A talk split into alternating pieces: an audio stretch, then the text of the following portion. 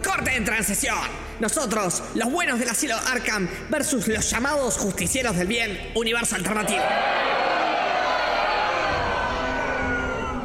Y ahora, todos de pie para darle la bienvenida al juez más justo y más benévolo, el Guasón. Señor acusador, haga su discurso de apertura. ¿Cuándo fue la última vez que los miembros de este programa disfrutaron de un cómic o analizaron una película sin ser despectivos? ¿Acaso se crean un programa objetivo e imparcial? Déjame explicarte lo que hacemos. Aquí comienza Universo Alternativo. Nos gusta pretender que sabemos de lo que hablamos.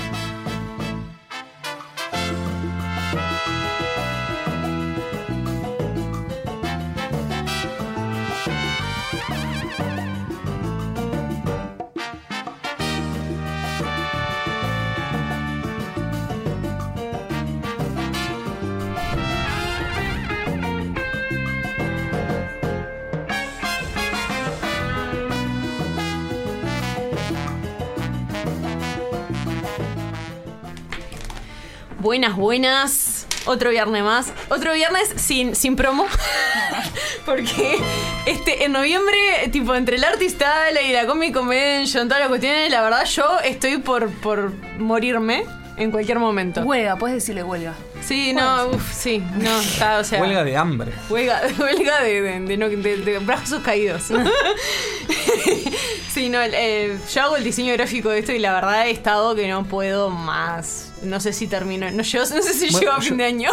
Yo lo dije, lo- acá en Uruguay los artistas creen que se puede vivir del arte, es hermoso. Sí, sí. Es lo más hermoso Sí. que hay. Ya, ya lo decía este Green Day, Wake Me Up When When December. Sí, sí. When Aguinaldo comes. Claro. Sí, señor. Este, pero, pero zarpado. Igual, eh, Ale, en pocas palabras, el artista Ale, ¿cómo estuvo? Resarpado.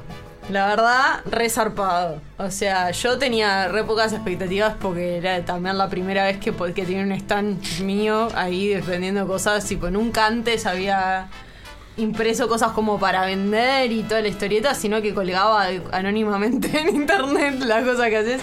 Que digo, es un paso interesante de decir, bueno, cuelgo y la gente le da me gusta, bueno, llevo cosas y la gente te compra. Que está zarpado. Este, y tal, no, estuvo bueno. Eh, obviamente igual les- le pasa a todos los artistas, no todo el mundo logra recuperar toda la plata que invertís por un tema de que, bueno, la gente en realidad más al artista le va a bichar y sobre todo a comprar stickers. Sí. Eh, que, Me sí. traje varios, varios, varios. Eh, el- la, la, mm, lo chiquito. Sí, sí, Claro. lo El chiquito imán, y mucho sticker. trueque también entre artistas que está bueno. Igual eh, genera, se genera como una comunidad copada, tipo, hay como hay unos intercambios interesantes y bueno, de vuelta este un abrazo a, a Kelly Sí, y, a, sí, sí. Que el otro día lo- lo- le quise Gabriel el novio, porque es, es el famoso Gabriel el novio. Gabriel, el novio de Kelly, sí. Gabriel el novio de Kelly. No, que además el otro día le quise agradecer y le cambié el nombre por. le dije Gonzalo, así que ya, tipo. sí. Pero estaba unos grandes y. Empezaba o sea, con G. Empezaba con G, sí, bueno, ta, ¿viste? yo tengo el cerebro frito hasta el altura del año, no sé qué pretenden de mí.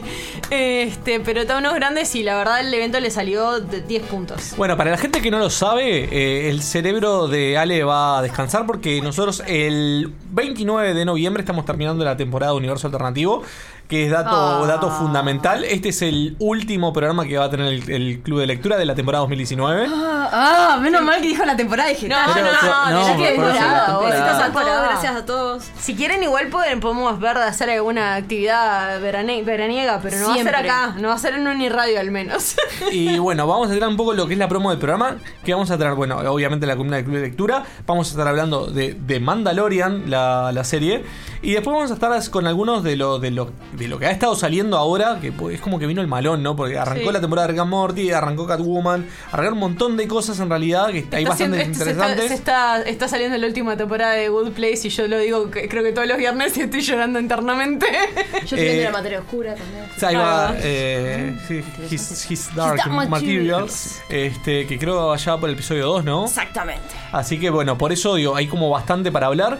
Así que vamos a las vías de comunicación y enseguida volvemos. Pueden hacerlo. Facebook, arroba unialternativo. Twitter, arroba uni-alternativo. Instagram, unialternativo. WhatsApp y Telegram, 092-555-982. Llama al primer testigo. Club de lectura. Al estrado. Let's kick the beat.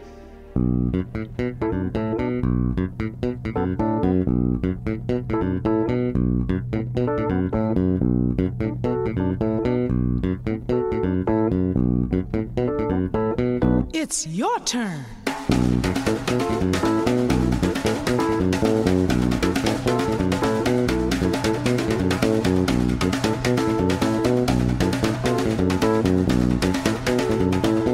The conga drums.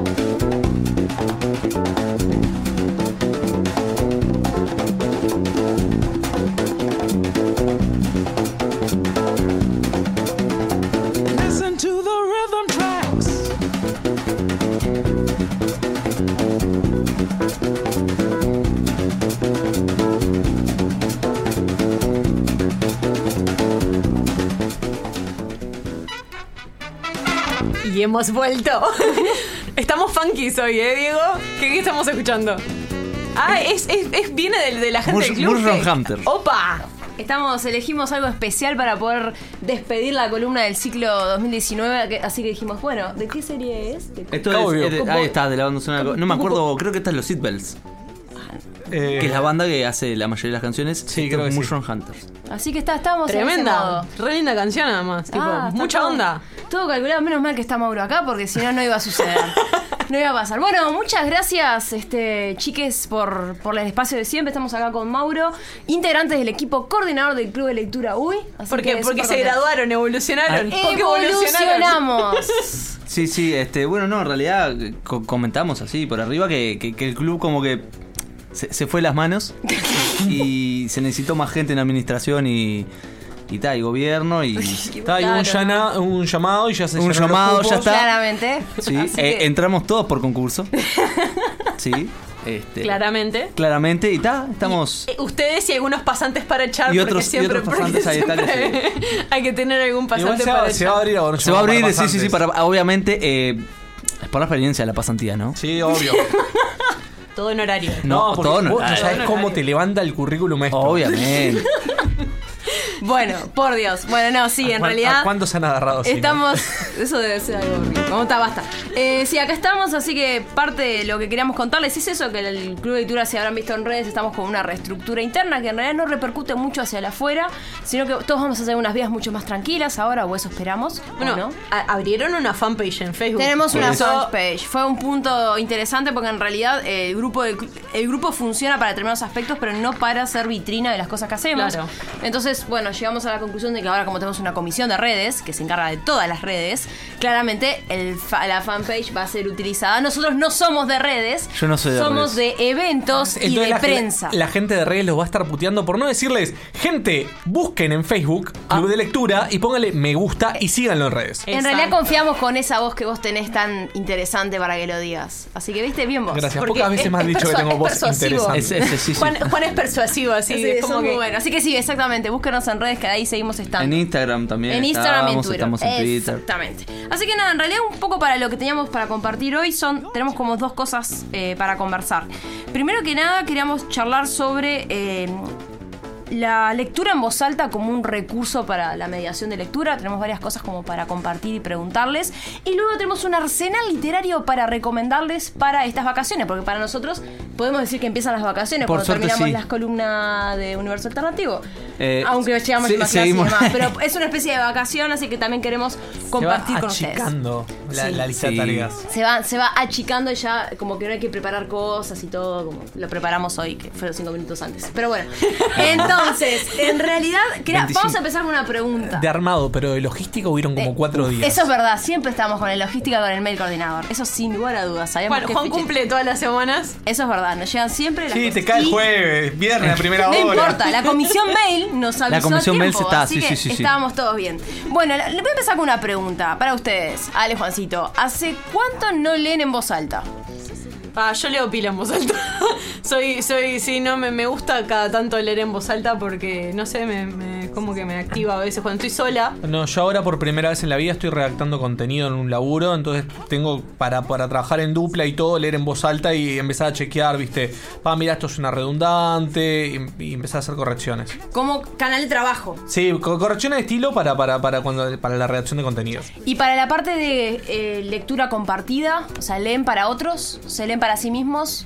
Eh, no, no, para pero mí. estrictamente como trabajo. No, Digámoslo no. En, el- en otra, en No, otra no. área. No, yo leo, yo leo para mí en general. Cuando leo en voz alta, leo para mí misma, no es tipo. cuando Mentira, estoy me acabo de sola. dar cuenta que estoy mintiendo. Este, Chan, chan, chan. Leo en voz alta sí, porque muchas veces la parte de las notas de rol para las aventuras Ah, y todo leo en voz Claro, alta. re lees y para otra gente. Y para otra gente, Y para porque otra ahora me, gente. me puse a pensar de. No, pero pará, yo estaba preparando las vos- cosas de la vos partida de rol de mañana. Porque mañana es la Comic Convention y vamos a estar en la parte de juegos. Ah, está muy bien. O sea que sigan Juan a- va a estar en la parte de juegos. Eh, Sigan a el resto del Universo equipo va a estar Alternativo estar en todos por ahí. lados. Bueno, eh, eh, como dije, eh, eh, tuvimos un pequeño incidente. porque yo sigo con el cerebro frito. Sí, Ale, Ale volcó el, el termo, No, no la llegó. bola de No, espejo no. se cayó, No llegó- no se- llegó se a- a mancharon hacer los un los- desastre. Tranquilo que no los llegó a sillones de mayores. terciopelo. No llegó a mayores porque tengo a Joan acá que salvó ahí. y Sonando la periza. Maurito, ¿cómo es tu experiencia con la lectura en voz alta? Bueno, yo, profe? yo ahí está, yo como eh, es interesante porque yo obligo a, eh, soy muy buena persona y obligo a mis estudiantes a leer en voz alta. ¿Por qué Los ejercitas, sacás Eh, lo mejor. en realidad porque los obliga a ejercitar sobre todo eh, que ellos entiendan o intenten entender qué están leyendo. Exacto. Porque a veces pasa con los gurises que este, leen apurados. ¿No? Y leer en voz alta te obliga a frenar y ver qué estás leyendo. Necesariamente. Y después también lo que sí tengo experiencia es yo leerles a los estudiantes en voz alta. A veces cosas de, de la fotocopia, a veces libros. Hoy, por ejemplo, llevé un libro en realidad de, de, de- sí, de historia, pero bastante literario. Y es uno de los que voy a recomendar. Ah, muy bien, muy bien. muy bien. Y este, y. CD. Y este, y no, la verdad que es este, es bastante interesante. Sobre todo hay, hay algunos. Hay, para mí, ¿no? Siempre hay un tema de que los buenos narradores transforman a veces los cuentos porque te cambia la. la- te cambia la- cómo lo recibís. experiencia. La experiencia. A ver, yo no sé cuánta gente en realidad se acuerda de Enisat, ¿sí? Viernes de noche. Sí. Cuentos de terror con Alberto sí, totalmente. De- dejé la pausa para la chanchada, sí, pero sí. Sí, nada. con esos, con esos dedos amarillos de fumar, De fumar hasta el full. El filtro. bigote, El bigote- el bigote todo amarillo. amarillo, sí, de nicotina. tremendo narrador, tremendo. Tremendo. cuentista también. Y yo me acuerdo, de- llegaba la noche metía eso porque. Está, el almohadón de plumas contado por Alberto Leseca es una cosa. Exactamente. Los de Edgar Allan Poe también. de Edgar Allan Poe, el corazón del ator. Pa, sí, sí. Él haciendo. Con el corazón Tremendo, del ator era tremendo. mucho más. Por eso mismo, justo mucho de lo que ustedes ya dijeron es, es de lo importante, lo que queríamos transmitir hoy. Eh, básicamente también como una consigna de para quienes. Hay personas que consideran que la lectura en voz alta es para niños, entonces se hace en determinado momento de la vida y queda como esa. Y en realidad la lectura en voz alta es un acercamiento eh, que uno tiene de una forma diferente a la experiencia de la lectura. Entonces, ¿por qué queremos venir a defender y que, que se retome ese hábito? Primero que nada, como decía muy bien Mauro y como decían también ustedes, ese es el desarrollo de capacidades, también de habilidades, no solamente con el tema de la dicción, la fluidez, el aprender a tener cadencia cuando se lee algo, que eso también puede permitir transmitir, jugar con la voz, desarrollar la, la escucha atenta, sino también poder trabajar en esa conexión que podemos tener eh, con las personas que nos están escuchando. Porque cuando uno lee, lee en voz alta, lee para un otro. Y ese otro tiene una reacción a cómo nosotros estamos leyendo. Entonces también es una buena forma de poder entender de cómo podemos influir, entre comillas, en el otro, o qué podemos generar en el otro. Entonces eso también está buenísimo como para probarlo.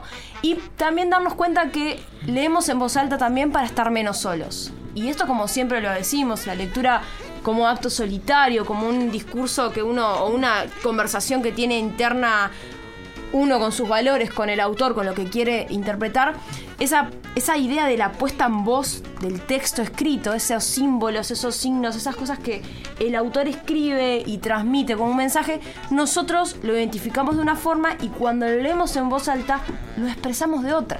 Entonces eso está buenísimo para que vean que son distintas experiencias y distintas formas de, de vivir eh, el texto. Hay un profe de literatura que es Gabriel Siñaris, con el que tuvimos el gusto de trabajar. Eh, bueno, estuvimos en, en la Feria del Libro charlando sobre Harry Potter. Muy, muy, este, Muy capo. muy capo. Profe de literatura que trajo, te desmenuza todos los mitos y todo lo vinculado a las tradiciones, tanto para contar eh, Harry Potter como para El Señor de los Anillos y ponele la saga que tú quieras Sí, en el, en el para. Game of Thrones dijo que precisaba como cuatro horas. Exactamente, y lo vamos a generar ese espacio seguramente. Y bueno, él habla de lo que se llama el pulso del texto, que invita a que la persona cuando se acerca a la lectura en voz alta tiene esa posibilidad de, de redescubrir, de renovar el pulso del texto, que en realidad viene a ser como el ritmo que el autor le pone al texto.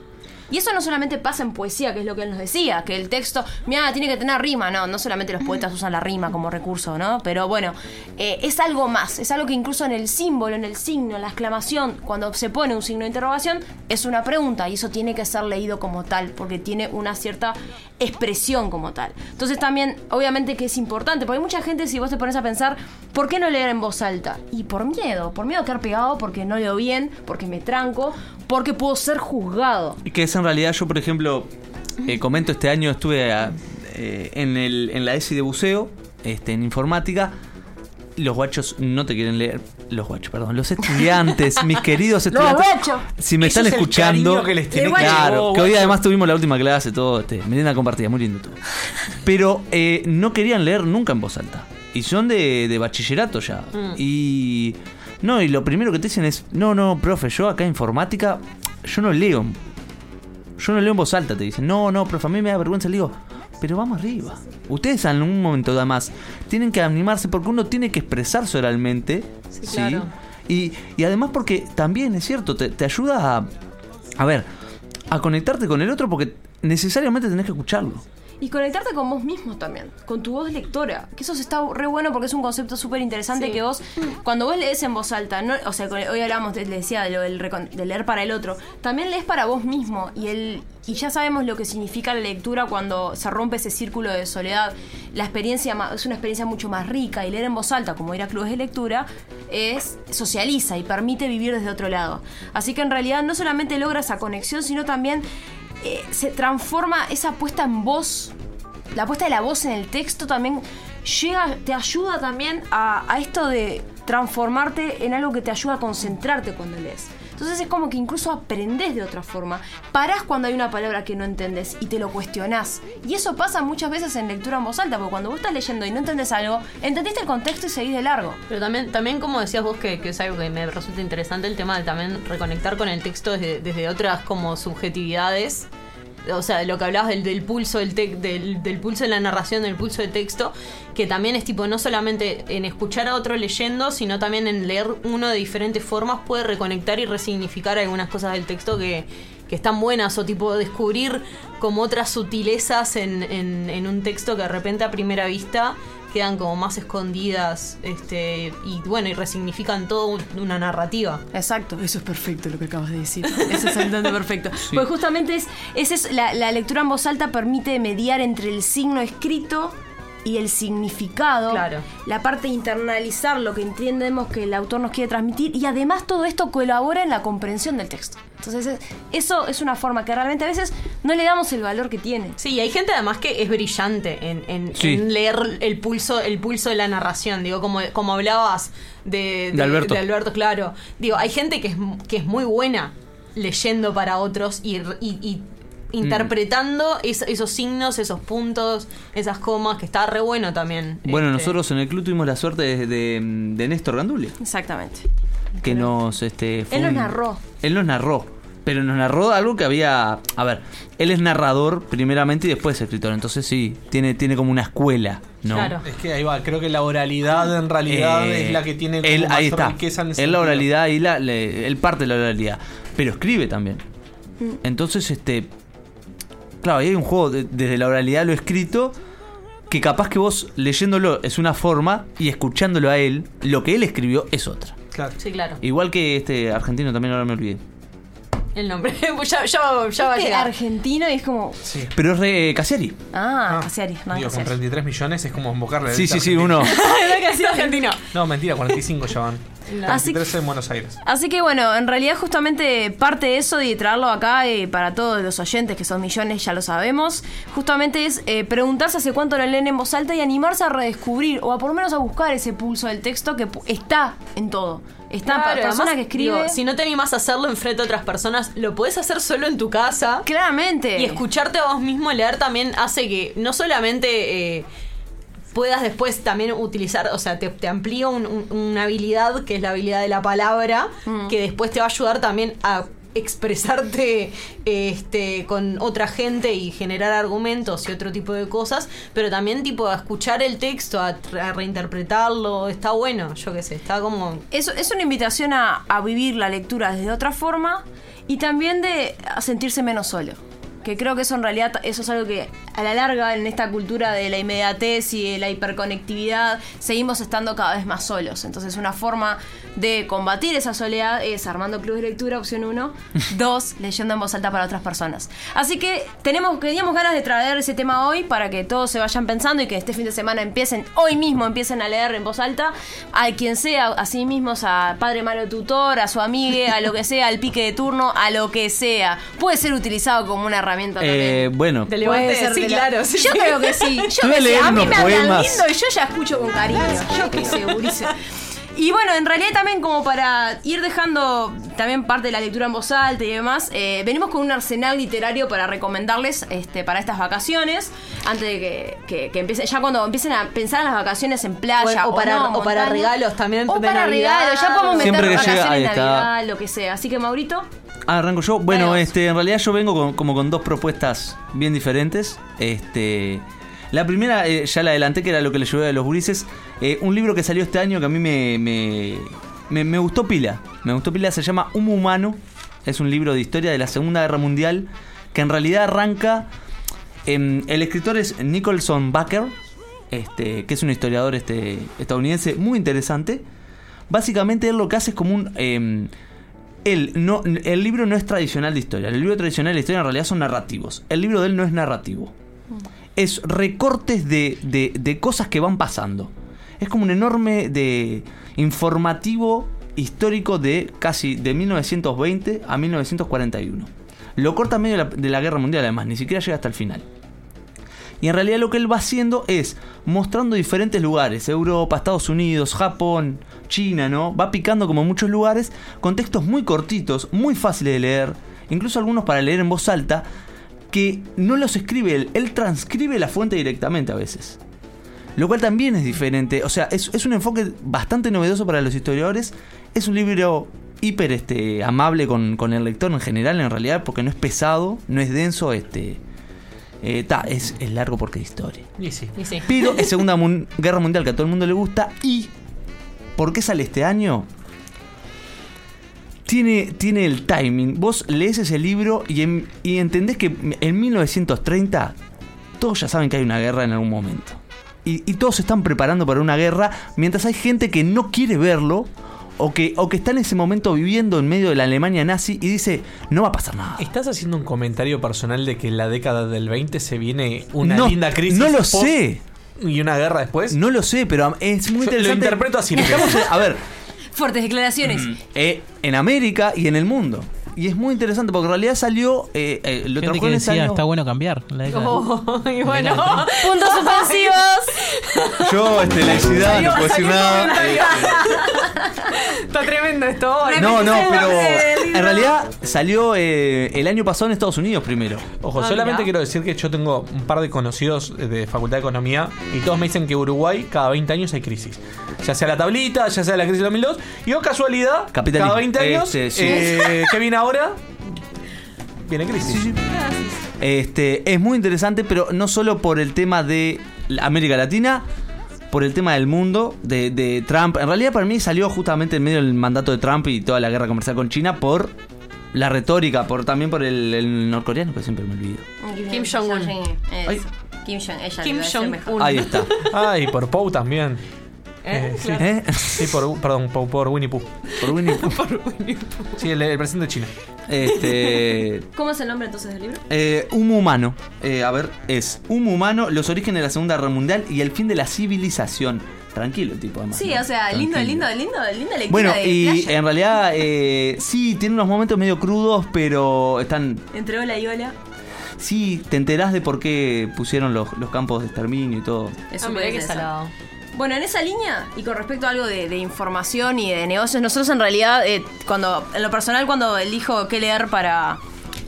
Para, por placer, siempre trato que sea algo medio informativo y otra cosa que me gusta es fantasía y ciencia ficción, ya lo sabemos todos. Bueno. En este caso, yo en, en enero voy a estar eh, compitiendo en Canadá por, para, por la universidad, tratando de ganar, tra- llevar la bandera uruguaya a ganar algo. Y me hacen leer cosas como automatización, el mundo, bla, bla, bla. Entonces, Estoy leyendo un libro que en la parte de atrás, que ya dije que no se lee, pero igual vengo a decirles algo interesante, que dice, 47% de los empleos será reemplazado por robots o computadoras inteligentes. ¿Quién está preparado? Así que eso, esto es el libro de Andrés Oppenheimer, Sálvese quien pueda, que habla del futuro del trabajo en la era de la automatización, que porque es un estilo periodístico de investigación bastante interesante y obviamente eh, habla de un fenómeno que va a transformar radical, que está, está transformando radicalmente la sociedad, que son nuestros amigues computadoras, inteligencia artificial. No pudieron todavía con los profes igual. Todavía quiero que sepas, en realidad En Japón pusieron, pero quiero están que limitados. sepas que abogados, contadores, médicos, comunicadores, Sí, nosotros- nosotros vendedores, claro. banqueros, maestros, obreros, comerciantes, analistas, choferes, camareros, trabajadores y estudiantes tiemblen o prepárense, porque Y, están este- dentro de los de la lista de los trabajos que no van a pasar. Di- dice maestro. Dice- Ay, perdóname, profesor. Así que nada, realmente les in- eh, me parece súper interesante porque esto, bueno, Andrés Oppenheimer, que es periodista y es un Sí, en investigador realidad es- súper interesante, eh, básicamente va a hablar de por qué la mitad de los trabajos eh, va a ser reemplazado por computadoras y súper interesante porque también trae ejemplos de todos los continentes. Habla mucho de Corea, que es muy bueno, de los hoteles automatizados y demás, y mucho de lo que también me hizo acordar al, al estar allá. Así que es una cosa bastante interesante como para darse cuenta que eh, lo importante para derrotar a los robots es reinventarse, reinventarse. Sí, es sí, decir, porque el movimiento ludista ya no funcionó.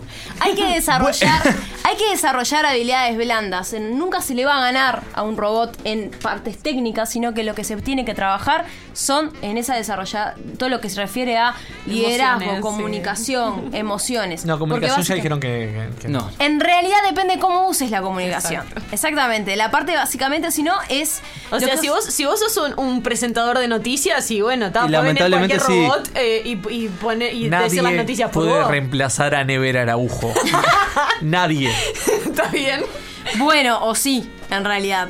Lo interesante igual va a ser que Pero, siempre la- las habilidades como la creatividad, la originalidad, la inteligencia social y emocional serán la clave para las profesiones del futuro. Así que oyentes, pónganse las pilas, e inven- empiecen a meterse en estas áreas de trabajo y reinvéntense. Así que O si vivan en el qué- pasado. O vivan O en el vivan en el pasado y van a ser destruidos por eh, los No, no, eh, es que en realidad, Ah, no, perdón, perdón. Por racismo, perdón, perdón. Por los, los robots si alguien vio ese documental Terminator, sí, ya saben más o menos lo que hay que hacer, ¿no? Exactamente, todos. Matarlos a todos. Matarlo.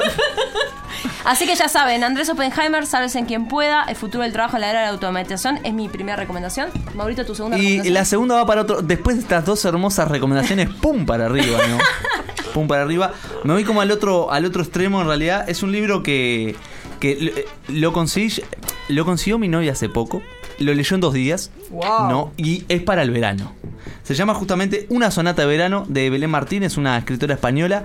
Va a venir el año que viene. Exactamente, eso fue una, primi- una primicia que se dio en el Infoblog, que es el que estuvimos participando nosotros. Tremendo laburo de Dani. Sí, tremendo Santi. el laburo del Infoblog. precioso el evento y eh, una de las grandes eh, novedades o primicias que dieron fue que la autora va a estar el año que viene acá en Uruguay. Este, y el libro en realidad, este, a ver, tiene, tiene un poco de, de, de- es, es una novela juvenil. eh, eso que se Está dice. haciendo comillas, en la radio no se ven las Ah, claro, no se ven. eh, Ay, Jesús, hago sí. comillas a él. No, no, juvenil. cámara todavía no No tenemos. tenemos. Este, no, pero básicamente trata eh, la historia de un muchacho español, de un niño, de un adolescente, ¿no? Ya. Este, que es albino. Y que eh, tiene un gran problema porque es homosexual y le hacen bullying. Ah, Ok. ¿sí? Pero termina yendo en verano a un pueblo, ¿no? Y el pueblo es medio mágico, hay como fantasmas, ¿no? Hay este, hay como un misterio desarrollándose en el medio del pueblo, donde además está un chico que es el chico cool, bla bla bla. bla. O sea, es como una rom- es, tiene esa comedia de, de- de romántica así de adolescentes, este, Que todos necesitamos pero, leer en algún momento de pero que, que no está mal para el verano. Porque uno en el verano tiene una, necesita a veces una lectura rápida, tranquila. Me da a novela adolescente. Es novela adolescente, pero está bien escrita. Ah, Pero discúlpame. Novela adolescente o Que novela sea novela infantil. adolescente, ¿qué significa, Juan? ¿Eh? Que sea novela No, adolescente. es- ¿Qué eh, significa? novela Una narrativa son- más va- amigable nomás. No, Ella no le es que no es una narrativa más amigable. No fue por ahí. La novela No, no, adolescente eh, Ay, ay, siempre por otro tiende lado. a tocar términos o temas Del que, amor y tocan cosas más a así. la adolescencia. Tiene que ver con todo el tema del amor, la identidad Para, para, ¿el sexual, amor y la homosexualidad solamente tocan la autodescubrimiento. adolescencia, Juan? ¿Eh? ¿Eh? Es una pregunta. No, Fuertes pero, declaraciones. pero es una temática que prima en ese tipo de novelas.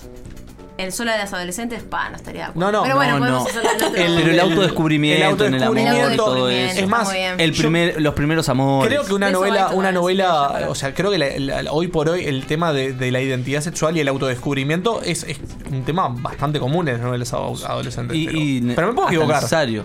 No, pero, pero la novela, por lo que me contó aquella, que además ya la tengo, aquella es mi. Por favor, decir el blog de aquella Tengo que decir, ¿no? El, sí, bueno, claramente. el blog es este Refugio del Dragón de Tierra. Pueden buscarlo. Este, sí, además es.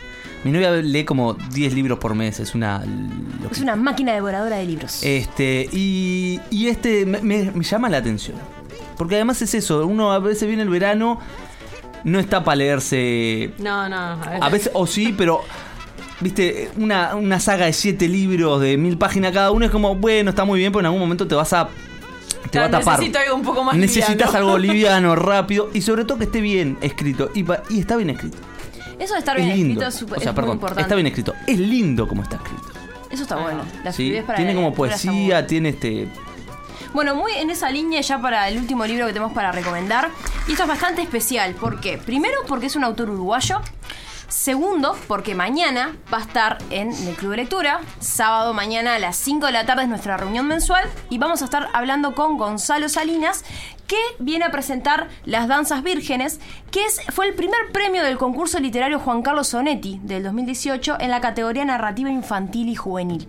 Así que va a ser para nosotros un enorme placer que, que él venga este, para estar conversando un poquito. Es un libro, cuando todo lo que dijiste con respecto, no solamente la temática adolescente, que diría Juan, sino también eh, los temas vinculados a que sea una forma de lectura rápida. Yo este libro lo leí en una hora y media y lo leí hoy, así que básicamente es algo que lo tengo bastante fresquito. Fresquito. Y eh, los jurados que decidieron que, que ganara este libro en este concurso no son más que Federico Ibanier, Virginia Mórtola y Helen Belanto. Así que son personas bastante reconocidas. son- sí, sí. Autores de peso en lo que refiere a la parte infantil y juvenil. Leídos. Y destacaron exactamente a Gonzalo, este, básicamente por considerar que tiene un tono mantenido y firme que logra coherencia a lo largo de la obra, por la creación de personajes bien definidos y por una narrativa singular y verosímil que se interroga sobre la permanencia de los seres, las cosas y el lugar del arte. Eh, yo comento sobre esto que en realidad todavía no lo leí, este, pero Sofía, hoy me encontré con Sofía Guerre, también este, escritora y miembro.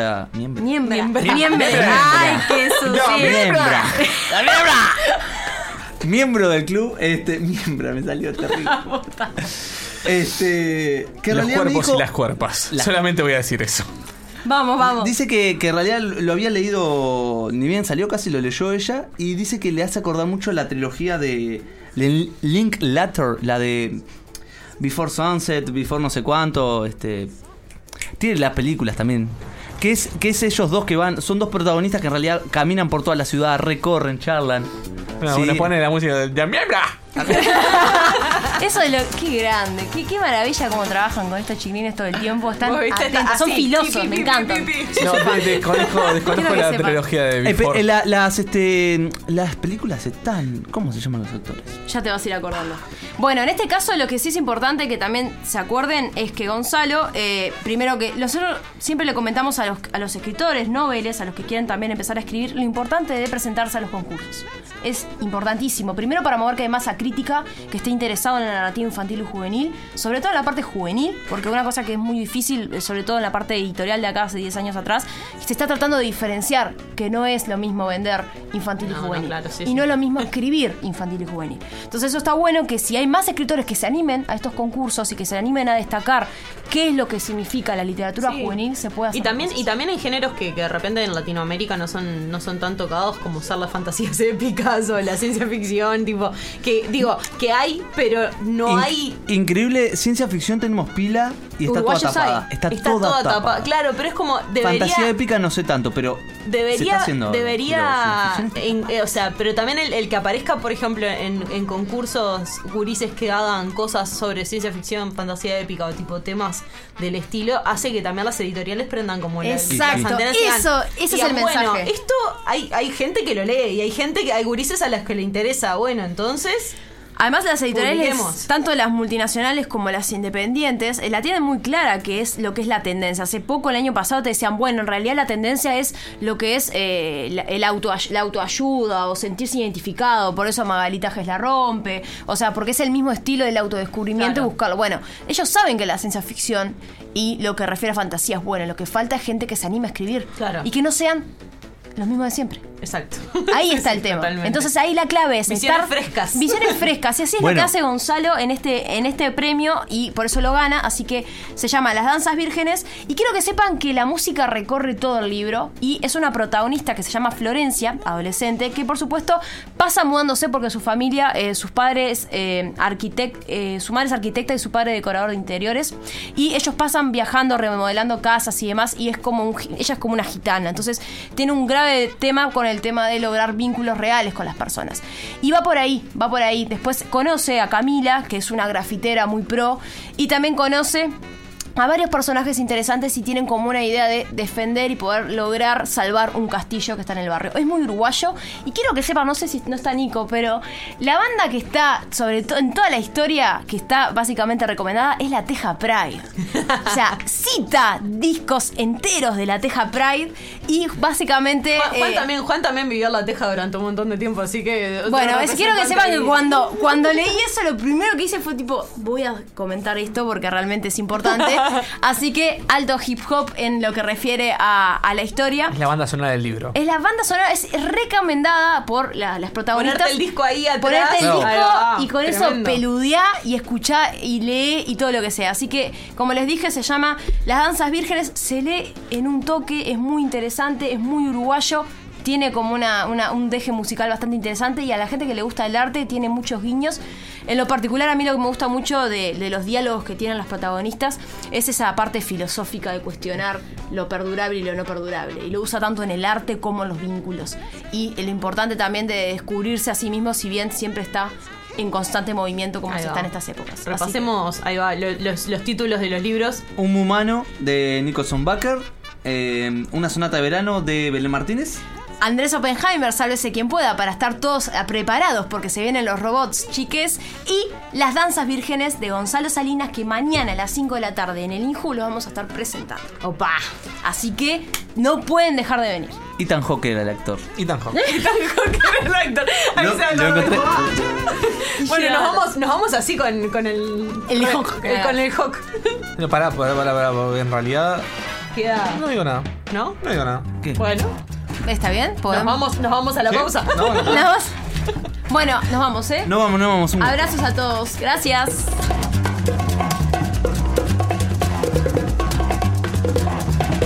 I think it's time to blow this scene. Get everybody in the stuff together. Okay, three, two, one, let's jam.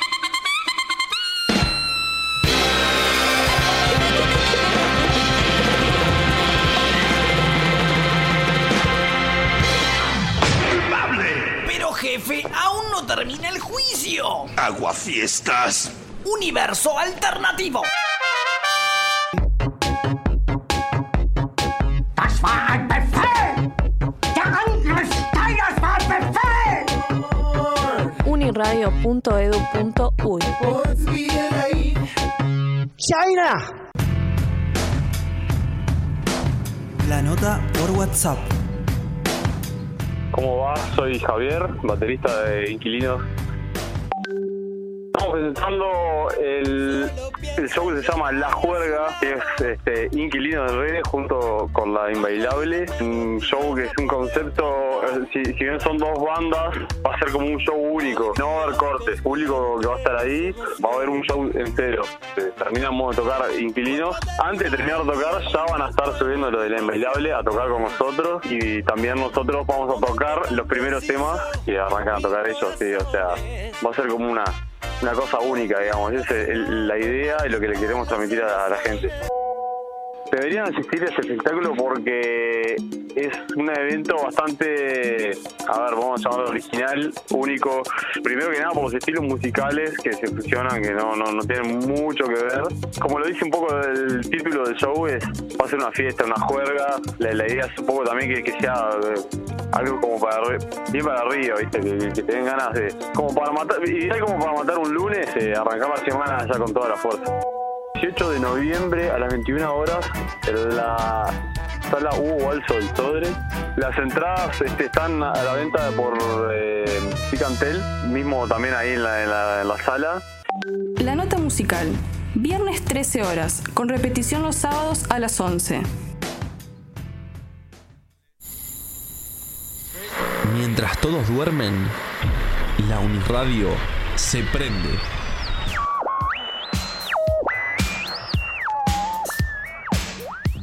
Viernes a la medianoche, te digo la otra. A las 2, somos bienestar. Y a las 3, el filósofo ignorante. Escuchanos por 89.1 FM o por uniradio.edu.uy.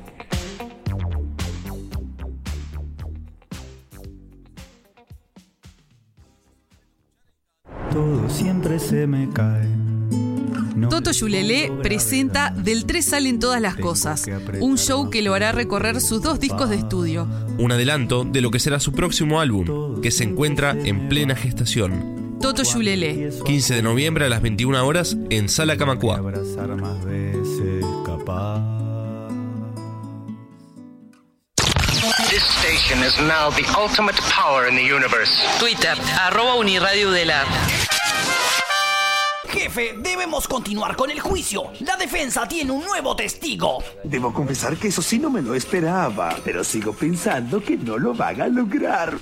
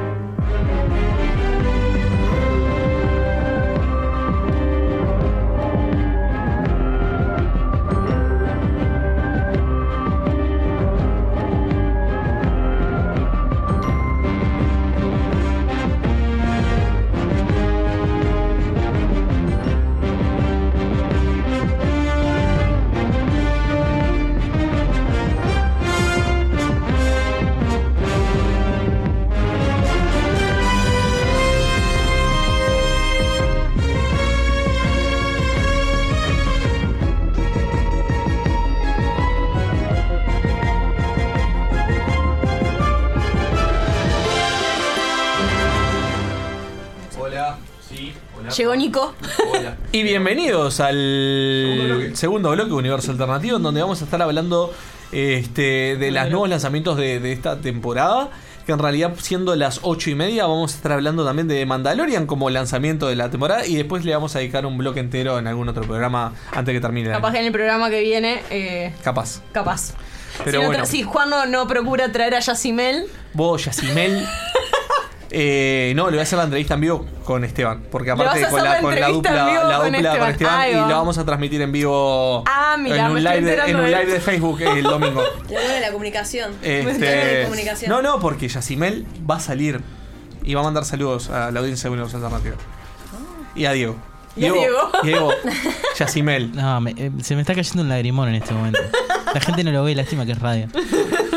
La magia de la radio. O sea, yo creo que si un día eh, voy a un lugar y toca, por ejemplo, eh, Locomía, Miguel Bosé y Yacimel, yo, yo me suicido ahí. Ya Ter- termina el show y me suicido. no necesito nada más en la vida. Misión cumplida y ya está, y te tirás así un... Es porque eh, eh, después de eso, todo en la vida va a ser una barranca abajo. Bueno, capaz que capaz que sumaría a Vilma Palma Vampiros, que suena muy seguido. Lo Pero lo tocan seguido. lados, es- Pero es verdad, capaz que eh, no tiene... ay, ese- Yo quiero cosas así inalcanzables. Inalcanzable. Una colaboración entre Yacimel.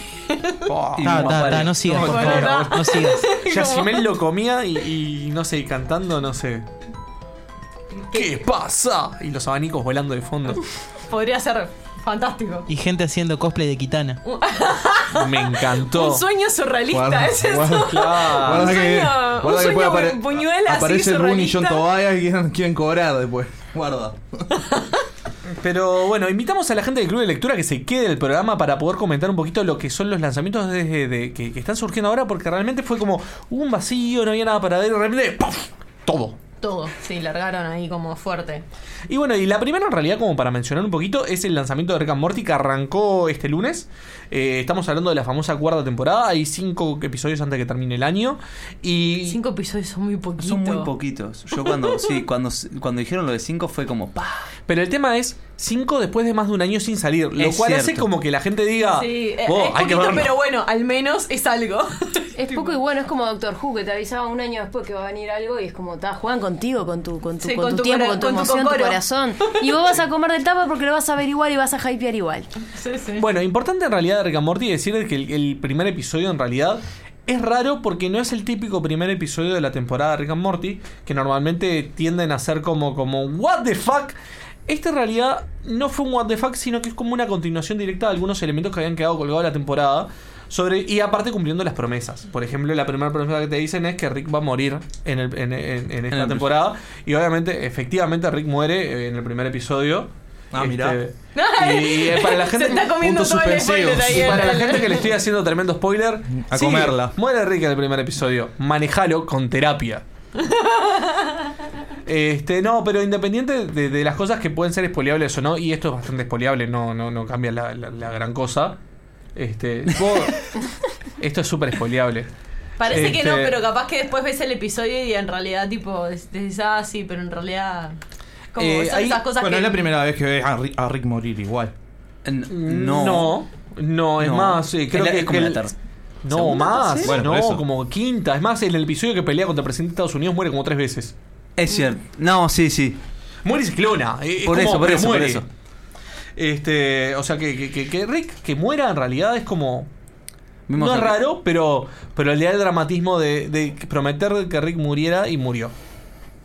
Que muere, que quede muerto es otra cosa, ¿no? Claro, obviamente. ¿no? Es que es Más complicado. los- Es Sí, complicado. sí, Aparte en, el, obviamente. en este episodio te cuentan que es complicado. Aparte es muy, muy, muy... Como que toda la, parte la parte que muere después te da mucho revuelta en Chile, elecciones de bolivianos. Vas a ver que, que cuando, veas, cuando veas el episodio vas a decir, what the fuck. Pero, pero está. Es el un what the fuck que en realidad me parece que no, que no lo hicieron a propósito, pero calza. Pero calzó juntito. Tan como. eh, ahora es el nuevo show tipo Nostradamus. Antes era Los Simpsons, ahora Rick and Morty.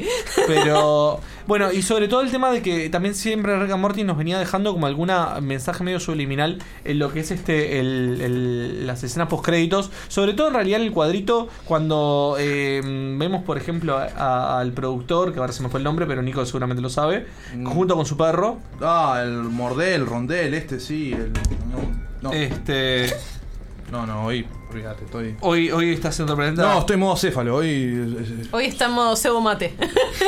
no hoy me pidas Omar. más que esto. Hoy viene como discípulo de Omar. Discípulo de Omar, como discípulo en, en el. Claro. Pero bueno, no quiero extenderme mucho, todavía salió un solo episodio. La, la este, magia de los archivos de los grupos de WhatsApp que vos entrás. Pero, pero y lo, las fotitos. lo Acá. importante en realidad. Mike Mendel, dije Rendel, en realidad era Mendel, tan errado no estaba. Pero bueno, no, no profundizar en esto porque tenemos, el tiempo es tirano y en realidad tenemos muchas series para comentar. Este Y bueno, aparte de Rick and Morty, no sé si alguien quiere eh, tirar alguna algún pick ahí. Vos estabas hablando, Ale, eh, afuera de cámara de. el- no, de afuera de cámara no, al aire lo dijiste. eh, la última temporada de. Ah, de The Good ¿qué- Place. ¿Dónde que, están lo, las cámaras? vengo- que lo vengo Hermoso, repitiendo. ¿Fuera de cámara? No, Bueno, sí, fuera, de, corte. fuera del aire, en Fuera el del corte, aire. quiso decir. Se llevaron Eh, los lo que pasa es que se trasladó a, la, a cuando Universo Alternativo hace un programa de televisión. Pará, pará, hubieron, Él está en el futuro. hubieron Él dos cámaras hace cuatro programas, habían dos cámaras robot que te observaban. Él está en el futuro. Y, y nosotros estamos acá en el presente. Hace cuatro programas. Y es más, seguramente Es cierto, las cámaras reaparezcan en, Para dos, la- en para- dos para programas la- más. para el balotaje, no, sí. en un programa más. Este, no, sí, yo estaba hablando de The Good Place, que es una serie de la que hablo un montón, porque estoy relimada con esa serie. Es una serie divina. de Es Good una Place. serie, oh, es, es un serión Yo igual la última temporada dije primero que termine. No porque no, yo la puedo. estoy viendo, yo la estoy viendo capítulo a capítulo y muero cada capítulo un poquito. es tipo, soy un poco masoquista y, y la, la estoy viendo capítulo a capítulo y el, el capítulo pasado queda así. Yo me acostumbré al binge watching de ver todo de una. Sí, y tipo, ya no, pa. no quiero volver a las- eso de sí. No, pero vos Ya sabes que tiene, o sea, tiene el, el- que sea la última temporada y verla capítulo de capítulo tiene el tema de que la vas alargando y es como más Sintiendo de verdad. claro. Pero te vas haciendo la idea de que esto se está terminando. No sé, es una serie que amo, es no sé, tiene como un montón de cosas que están geniales, tremenda serie, tipo súper graciosa. Tiene a Ted Danson, que es un pedazo de actor. No, no, sí estoy como Voy a correr tirando todo. Otra vez. Otra vez. No, no tiré, no tiré nada. Un Este, pedazado, un, una- un pedazo de asado. Un pedazo, un pedazo. qué hambre ¿asado? me- ¿Eh? No. No pedazo de cosifiquen, asado. No, pedazo de actor, No. pedazo de actor. Don't, cosifi- don't cosificar, chicas. Do not cosificar. Un pedazo de actor que hace poco se lo llevaron, se lo llevaron preso en las protestas de Jane Fonda contra el contra el cambio climático. A él y a Jane Fonda, los dos cagados de la risa, se lo llevaron presos enfrente, porque estaban protestando enfrente a la a, a la Casa Blanca. No, Bien. unos grandes. Riéndote Sí, sí. en la cara, pues soy Jane Fonda, claramente. Y sí, obvio. forma, No, no, a ella justo no la van a. No. Este, y Me anoto esa serie, no la, no la tenía. No, ¿viste? No, Good Good Place es impresionante. Te habla de Sí. filosofía, te habla de- de- de la- del significado de la vida, te Tiene habla unos de- giros, del además. afterlife, te habla de tipo. de un montón de, de- de- O sea, sobre todo es. O sea, es una comedia, pero sobre todo es un show de filosofía. Es que en realidad bueno. es, es lo interesante para mí de eso. The Good Place es una serie cómica para desarrollar personajes. Sí, sí, sí. Sí, y además tiene hablar una- de una- un desarrollo es, de este- personajes que es exquisito. Los personajes son todos fantásticos. Te, te matás de la risa, pero también aprendés de Kant y de la ética y la moral y un montón de cosas Seguramente que mi están amiga Andre resarpadas. lo, lo conozca, básicamente. Le voy a preguntar. Muy bien, me la anoto, me la anoto. Resarpada, resarpada. La serie resarpado de los actores y estoy llorando por dentro porque se termina. Bueno, hablando de actores zarpados, eh, yo estoy viendo la materia oscura, His Dark Materials, que por suerte la hicieron serie porque la película era una basofia. Recor- eh, Sí, por mi la hermana- la película La, me la estaba Brújula preguntando Dorada. eso, Sí, Sí, la claro. brújula dorada con Nicole Kidman y ta. Y paren de hablar porque es terrible. Entonces, bueno, por suerte, HBO, la BBC, este, la gente puso plata como corresponde para la producción de este tipo de películas cuando querés hacer serie de aventura de fantasía británica. Y se pusieron las pilas y va por la segunda, el segundo episodio y es una locura. Para los que no lo conocen, Está está, basada en la trilogía de Philip Pullman, que es alto viaje esa trilogía. No solamente porque Que hablando el del que- significado que de para la el que, vida no, que, para el que solamente vio la película te se está perdiendo. No, no, no, por favor, no crees. No, o sea, no se, Se pueden está quedar. perdiendo, pero un Es universo recontra resarpado. Lo interesante de la película es que no, o sea, la, la que sacaron de Brújula no es tan, para mí no es tan mala, pero era obvio que algo había más y que nunca lo pudieron meter. Furros Sí, claro. everywhere. Es, ¿Eh? No, Furros everywhere. es terrible. Hay Convengamos muchos animales que Que hablan y No, pelean. a ver, a ver, convengamos que eh, La, la materia oscura transcurre en un mundo alternativo donde básicamente la expresión del alma se manifiesta en animales. Entonces las personas tienen estos daimonions que son animales y básicamente los acompañan durante toda este, su vida. Pero acá no solamente trata esto, sino que trata temas de metafísica, habla también de la No. creación del universo. Cállate, Nicolás. No tenés ni idea de lo que estás hablando. Ya estoy indignada. Básicamente como Muy persona. complejo, pero complejo, no, básicamente es, es buscar básic- es- hay, Hay una zombies. Serie, La metafísica. hay una serie de secuestros que básicamente están desapareciendo niños y esos niños están siendo Plot twist. Está, útiles todo dentro de la cabeza de Stephen para Hawking. investigación. Cállate la boca.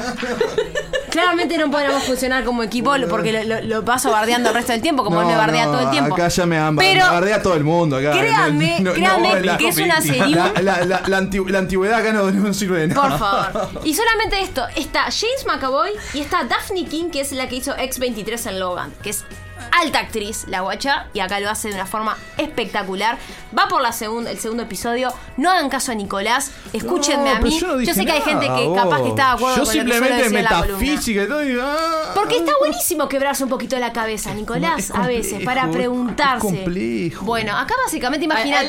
ya se veo que veo que tipo si te, si te Sí, hace sí. mover la croqueta mucho es como no, no es No, no. Ya fue pensar. No, bueno, básicamente Claro, que verlo. ya fue. ya Es muy fue 2000 todo. muy 2018. Es muy 2018. No, tiene mucha acción, tiene suspenso, este, es algo bastante interesante. A ver, hay un oso con armadura. Hay un oso Y hay un oso con armadura que no llegó favor. todavía. Claro, Todo me me hablaba de metafísica. Yo estaba esperando que saltar con el Todo con steampunk. Es armadura. una o sea. parte, es una parte de lo maravilloso. Todo es Hay- steampunk, hay brujas, hay brujas, Hay brujas. hay osos con armadura. ¿Por Pero qué no arrancaron por ahí? todavía. Eso se llama querer vender la serie. No, pero cállate la boca. No voy a armadura. quemando. O sea, si no sabes quién es Philip Pullman a esta altura, viviste dentro de un tupper. Ah, O sea, no tendría que estar explicando qué es la materia oscura. Yo- yo no lo Tienen que verla, háganme caso. Un tupper adentro de un termo, dentro de un ataúd, 30 metros bajo tierra. Así vivo, imagínate. No, no, no. Es eh, tipo, le creo que sale- necesita le mucho salen abrazo, Los pelos verdes así, tipo, se, se va transformando en el Grinch. Claro. Eh, Vos necesitas más abrazo, Nico. Yo después No, te doy un abrazo. no. Así te, así te- Pero así que nada, esa es mi recomendación. Bienvenidos a Polémica en el de la Banco, materia. caballeros. Espero les haya gustado. Bueno, seguimos con la ronda de, de- de series a recomendar de lo que está haciendo. Bueno, pero ya que hablaron, hablaron de pelos verdes, pues, vamos a hablar de Alien, pero con pelos azules, que ahora en no Sonic tiene, tiene su. salió bien. sí, ahora Sonic sí, bueno. es un ya no te furro ya azul, no te pero salió los bien. ojos. Está bien, está bien. ¿Qué? Ah, sí, está bueno, pero no es la serie y no salió ahora. No, pero estoy hablando del Gracias. tráiler. Estoy hablando del tráiler. No, mira. Mira que bien, ¿eh? Todo el bullying. Compañero de tema, dijimos, No, vamos a hacer, no, está vamos a hacer un bien, bloque de la serie que está Podemos hablar, saliendo. podemos hablar de Watchmen, que me comentaron Salió que fue la mía, Watchmen. dicen que está muy buena, pero no creo que le guste a Nico porque hay que usar mucho la cabeza. Bueno, eh. Ay, ¿Cómo Eh, estamos? no Mirá sé la si la vieron, pero acaba de soltar el micrófono. Fa. Duras declaraciones. No, Esto- esto, cosa ¿cómo que. ¿Cómo se, no, ¿cómo se nota? Mira, yo voy a decir lo siguiente. Yo participé en la última Librofest haciendo una charla que me impusieron terminarla antes que yo terminara mi parte. Es verdad. Pero hay, eso. hay una parte de mi presentación donde hay una viñeta de Watchmen. Y yo hablo del señor Alan Moore en esa presentación. El señor. O sea que. Es más, acuérdense de Librofest 2020. So what? No, 20. Él va a estar hablando Vos, de continua- la vos continuarás esa No, presentación. no, no. No, no, no. Yo la Está presentación la eh, terminé acá. Está la, está, está, acuérdense de Nico, el, el- el- va a estar la charla Nico quemado. Bueno, hay yo como no, va a co- ser la no Librofest. conozco a Alan Moore. digo, Librofest entonces- 2020 hay que ver cómo va a ser, así idea es seguir rompiendo esquemas, así que capaz que tengas que hacer otra cosa. Capaz que tiene que hacer, hacer mm, Bueno, la, la serie de Watchmen. un performance de quemar cosas mientras hace toda la presentación. Claro. Del También. bromas, vamos a hablar, vamos a hablar, vamos a hablar del bromas. Vivimos no, en no una está sociedad. Patricio, Ulises, no está Patricio, boludo. No importa, No puedes hablar de Pero bromas si no está Patricio. Bueno, eh. Pero Watchmen tiran- estuvo, Estaban tirando estaba- Watchmen y. ¿Qué tienen para recomendar de Watchmen- Watchmen? Yo no la vengo viendo todavía. Watchmen yo todavía no la vengo viendo, pero, pero sí este, tengo Que toma la compañeros de continuación- trabajo que la están viendo y que están recontra recopados. Podemos decir que tiene la- no- es la continuación directa del, del cómic, no de la película de Snyder. Eso es una realidad. Este, y ta, que la gente está repirada en el mundo de Watchmen. Robert Redford es el presidente, o sea, que eso puede ser algo Algo muy- creíble. Muy O sea, creíble. no, sí, sí. Es como que aparezca la parte de, la parte de, de- de Scary Movie. Ah, bueno, ¿qué haría el presidente Ford? Y bueno, estoy- estoy- está Harrison Ford ahí. Este, de. Y ta, están tirando guiños de lo que sucedió con los, con los personajes. Ta, no vamos a entrarnos en spoiler para. Tipo, pero si pueden mírenla porque parece que se está, se está craneando algo bastante, bastante interesante.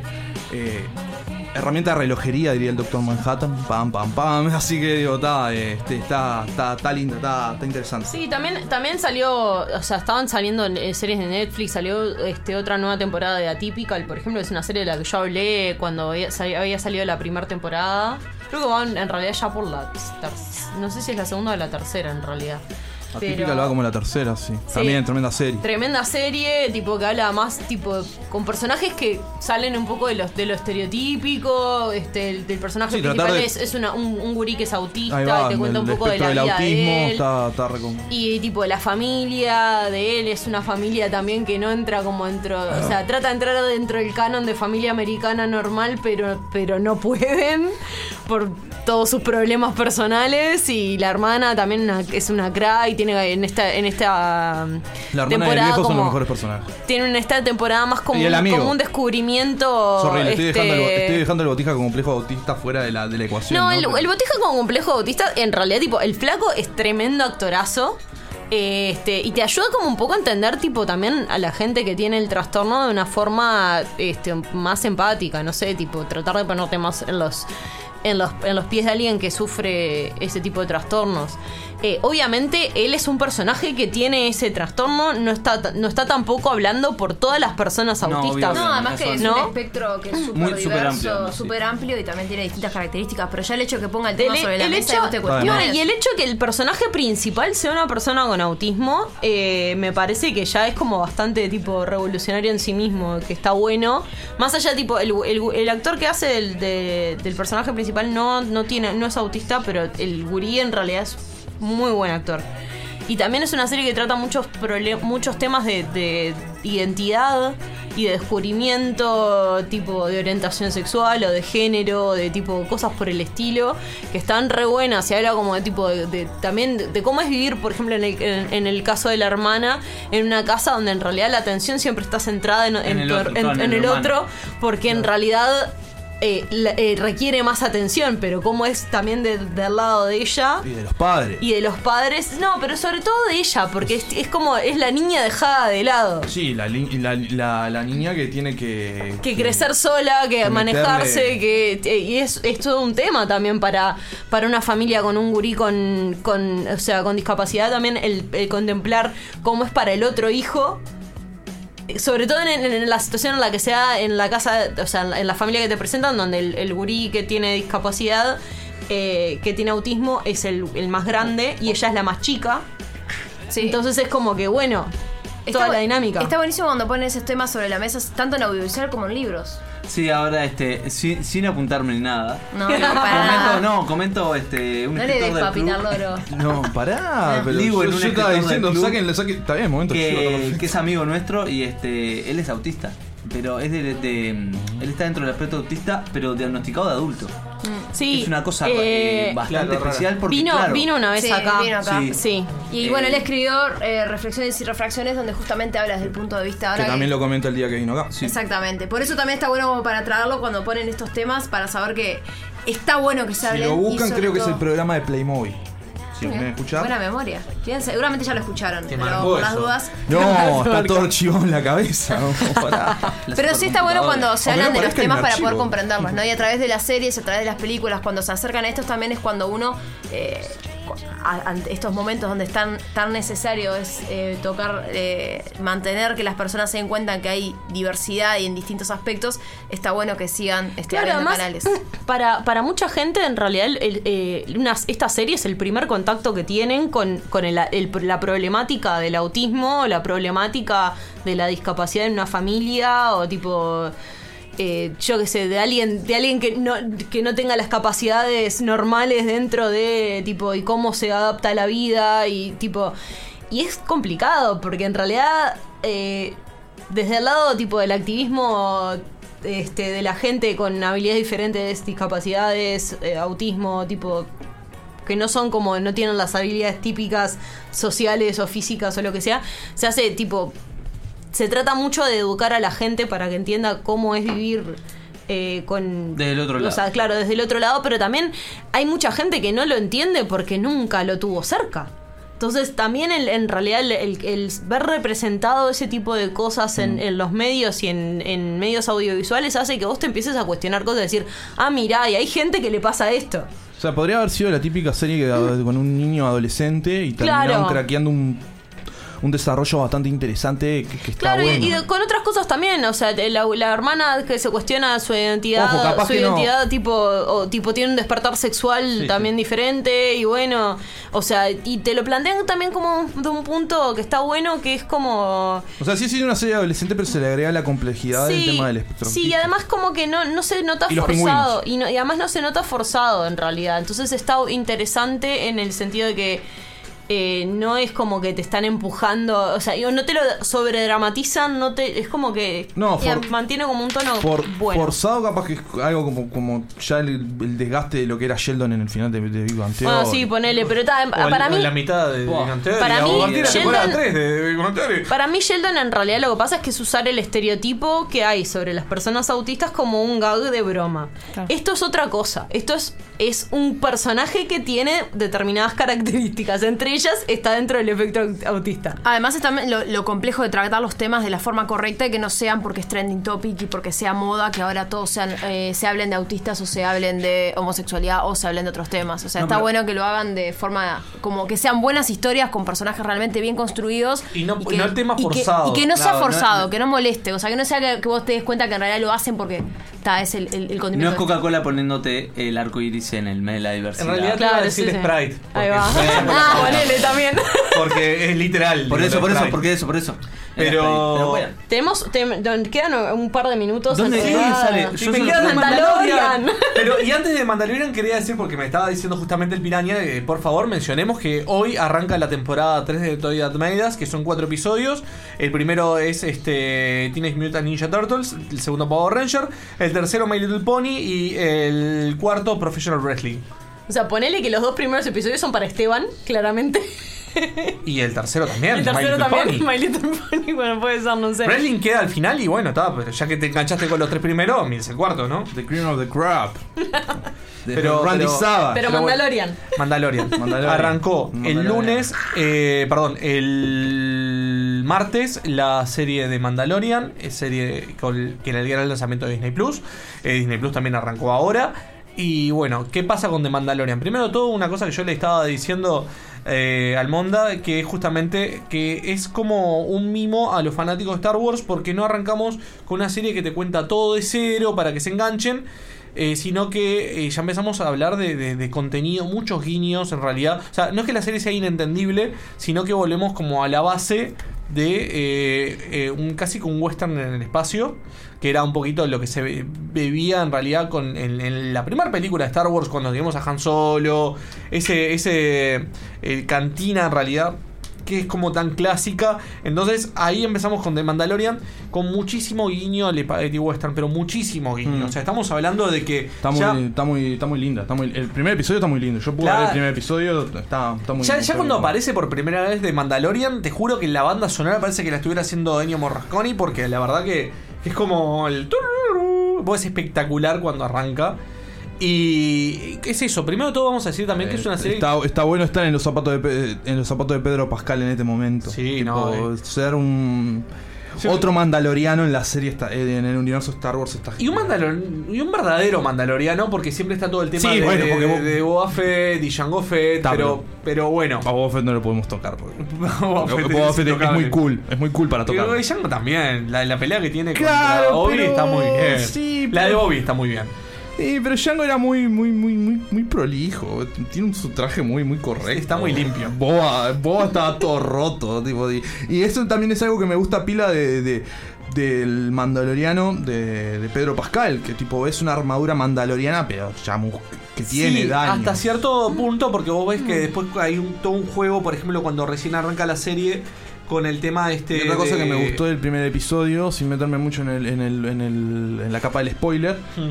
es como ya agrega parte del lore de, de. Claro. Ya tipo, el primer episodio ya tenés lore de eh, historia sobre Mandalor, que es el, el planeta originario de los Mandalorianos.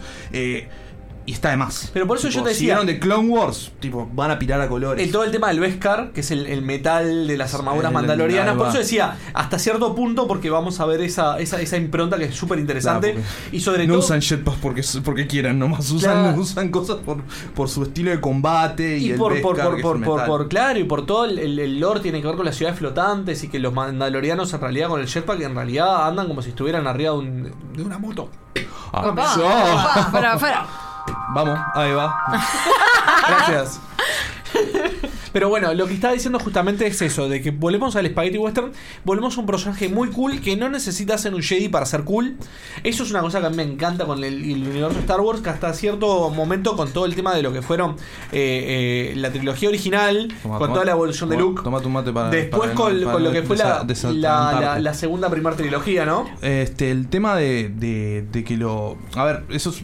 La fórmula esa de que, bueno, no solamente tenemos que centrarnos en los Jedi para que mostrar que este universo es muy rico en personajes. Gracias a Dios quedó demostrado que se puede aplicar. Está. Los mandalorianos creo que vienen segundos en lo, en lo, o más en lo cool Claro. de los Jedi. Pero eh, podés hacerlo, yo que sé, Rebels tenía dos Jedi si querés. Pero también tenés una banda, tenés, tenías una banda de, de gente que peleaba por la rebelión que estaba re interesante. Digo, Clone Wars es igual. A mí me pasa que yo quiero ver niños que digan, aparte de cuando son quiero- fanáticos de Star digo, Wars. Yo quiero ver niños con espadas láser. No, eso No, no, ter- no, no. Eso no termina Pero- bien. Pero no, pero siempre, siempre, siempre que un niño se El rubiecito, maestro Skywalker. Claro, ¿A pero dónde yo no, vamos? no, pero yo no voy a niños en la serie. Yo siempre digo Ah, que ta, cuando ta. eh, hay un nuevo un niño fan de Star Wars, Aparece un niño. siempre quiere ser eh, Eh, un, un Jedi, Jedi. O como mucho un Sith. Y esto en realidad le amplía el universo de una forma que está bueno, es lo que quiero ver. Quiero ver que, que, que hay, puede ser cool sin ser un Jedi. O sin manejar la fuerza. Sí, sí, bueno, sí. Han Solo, papá, Han Solo. Sí. Pasa que sí, si no sos Smuggler o Mandalorian, te quedas Jedi o Sith. Eh, ah, no, bueno, o Hoot. Yo, no- perfectamente sería un Hoot. eh. Está, pero no todos quieren ser una babosa gigante. Ah, no. Sí, así tipo, ah, hablando tipo todo el tiempo raro, fumando, fumando alguna especie Cosas de raras. opio Pero- y teniendo, teniendo Muppets alrededor mío que, que me traen comida. Hay muchos guiños con respecto No me voy a a- poner en el tema de las esclavas porque sería pasarme al lado bizarro, así que vamos a ah, Gracias.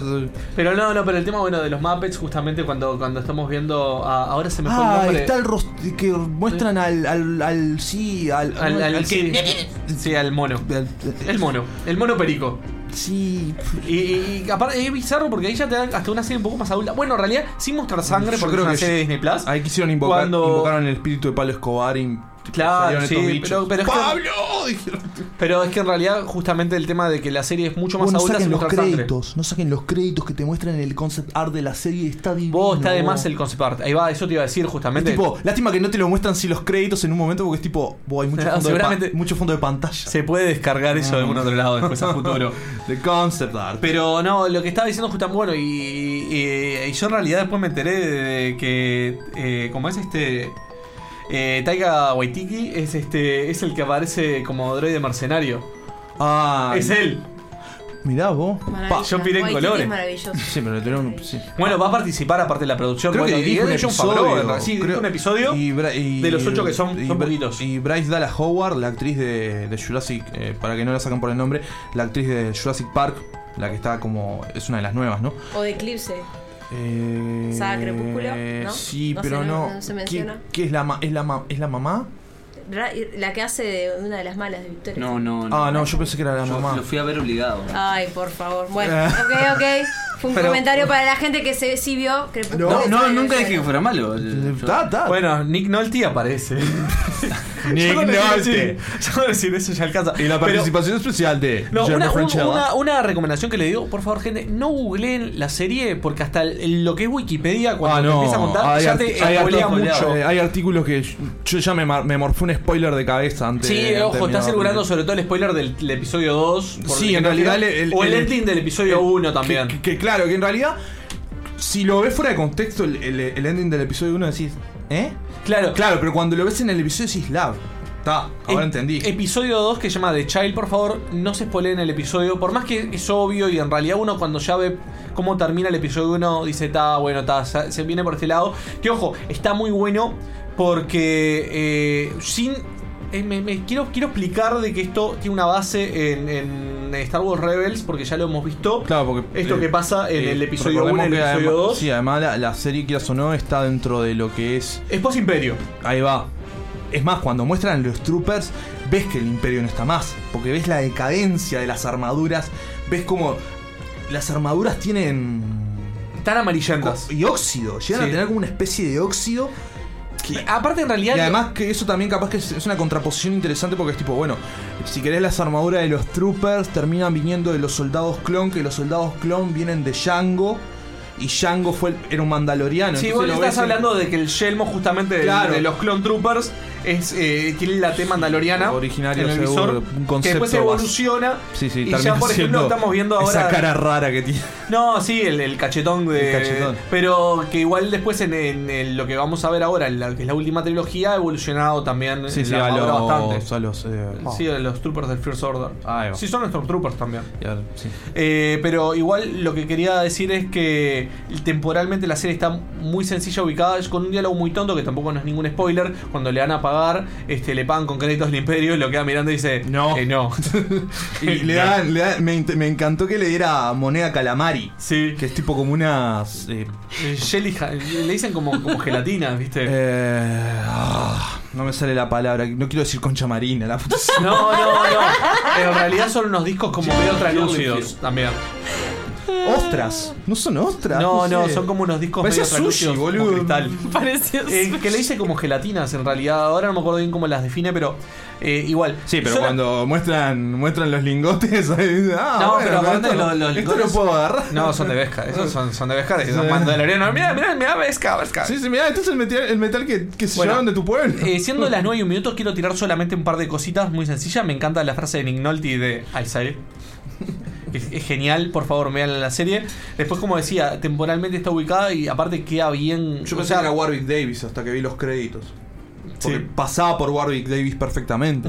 Sí. Luqueado de un alien pequeño. No, pero no es mucho más alto que Warwick. Este, igual este, lo que quiero decir también es eso, como que temporalmente la serie es un periodo de tiempo muy interesante que no se haya explorado todavía del universo Star Wars, que es el periodo de tiempo entre que termina este, la trilogía original y Después de la batalla de Endor. De y Endor. arranca la trilogía nueva que en realidad cinematográficamente todavía no había aparecido.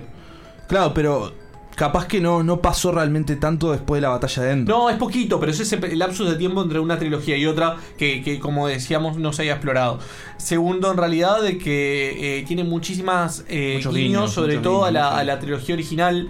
Los Mucho- diálogos, los diálogos tienen muchos guiños a la trilogía original y es como que vos quedas tipo, vos, basta. Muchas de las razas alienígenas que aparecen, este, tanto en, episodio, en el primer episodio como en el segundo episodio, eh, vamos a tener, por ejemplo, mucha iconografía mandaloriana. Vamos a ver, por ejemplo, que, que va a aparecer un herrero mandaloriano que Pa. tiene en su. tiene eh, La mejor eh, parte del episodio. Una heráldica, por ejemplo, que es justamente la bandera mandaloriana, que es el, el Mitosaurus. La- el- por eso, Este, que sí. es, eh, eh, hay muchas cosas que están Si muy sos buenas. un copado de lo, de lo que es Boba Fett y los mandalorianos en 100 Si sos Clone Wars. Star Wars, si sos un copado sí, Star Wars, está también. bueno. Yo- yo dando por hecho que te gusta Star Wars, si te gusta más lo que es Mandalor y todo lo que se mostró en Clone Wars, cuando veas la escena de, de- de- esa parte que dice Sí, Juan. la eh, forja es espectacular. eh, es lo, creo que es la mejor escena de la- de la- del primer episodio.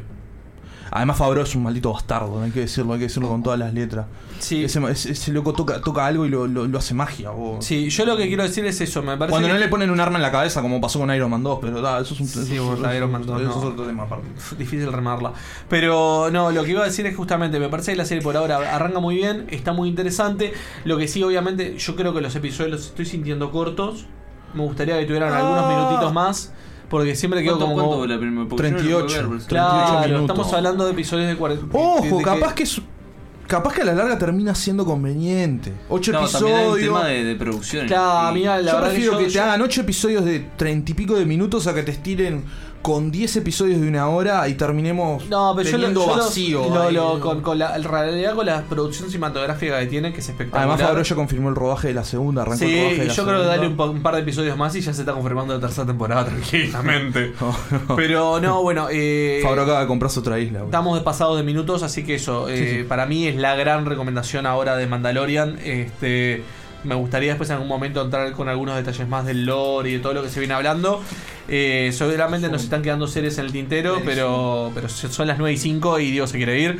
Así que vamos a despedirnos. Muchas gracias por escucharnos. gente, eh, también agradecerle, más que a le, le hago la vida imposible a veces dentro de cabina. Agradecerle al Club de Lectura por haber hecho el aguante en la columna otro año más. Y al Monda que se quedó hasta el final, que se tenía que ir más temprano. Sí, no, tranqui, tranqui. En realidad abierto. hay un arma en la mesa, pero eso es, otro, eso es un tema aparte. Joana la punta. No, No, pero. para ¿qué nada. Maurito, ayúdame con esto. Eh, Nunca pasó. Nunca no pasó. tienen pruebas. Bueno. Muchas gracias a ustedes y que de verdad agradecerles por todo el, el apoyo en el ciclo y estamos con muchas ganas de volver el año que viene. Sí, sí, sí. Seguramente, po- seguramente salga alguna actividad, igual veraniega, alguna cosa ahí en muchas medio. ideas y están vinculadas varias de las series que vamos Me, a me quedó, me quedó el, Vamos el cómic después. Vamos a hacer verano del 98. Ahí va, ahí va. Salado. WhatsApp. Libros que salieron en el 98. Exacto. Bueno, WhatsApp salió el año pasado, así que seguramente este año también. Eh, bueno, buen fin de semana, nos vemos el viernes que viene. Chao.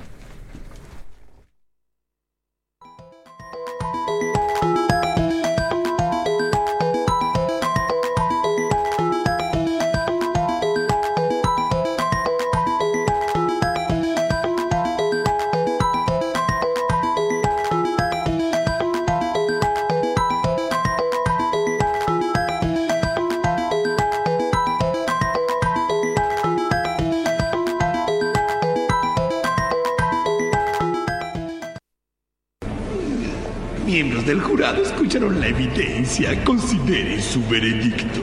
Muchas gracias por escucharnos. Señoría, después de la brillante defensa de la abogada, no tenemos otra salida que encontrar al acusado inocente.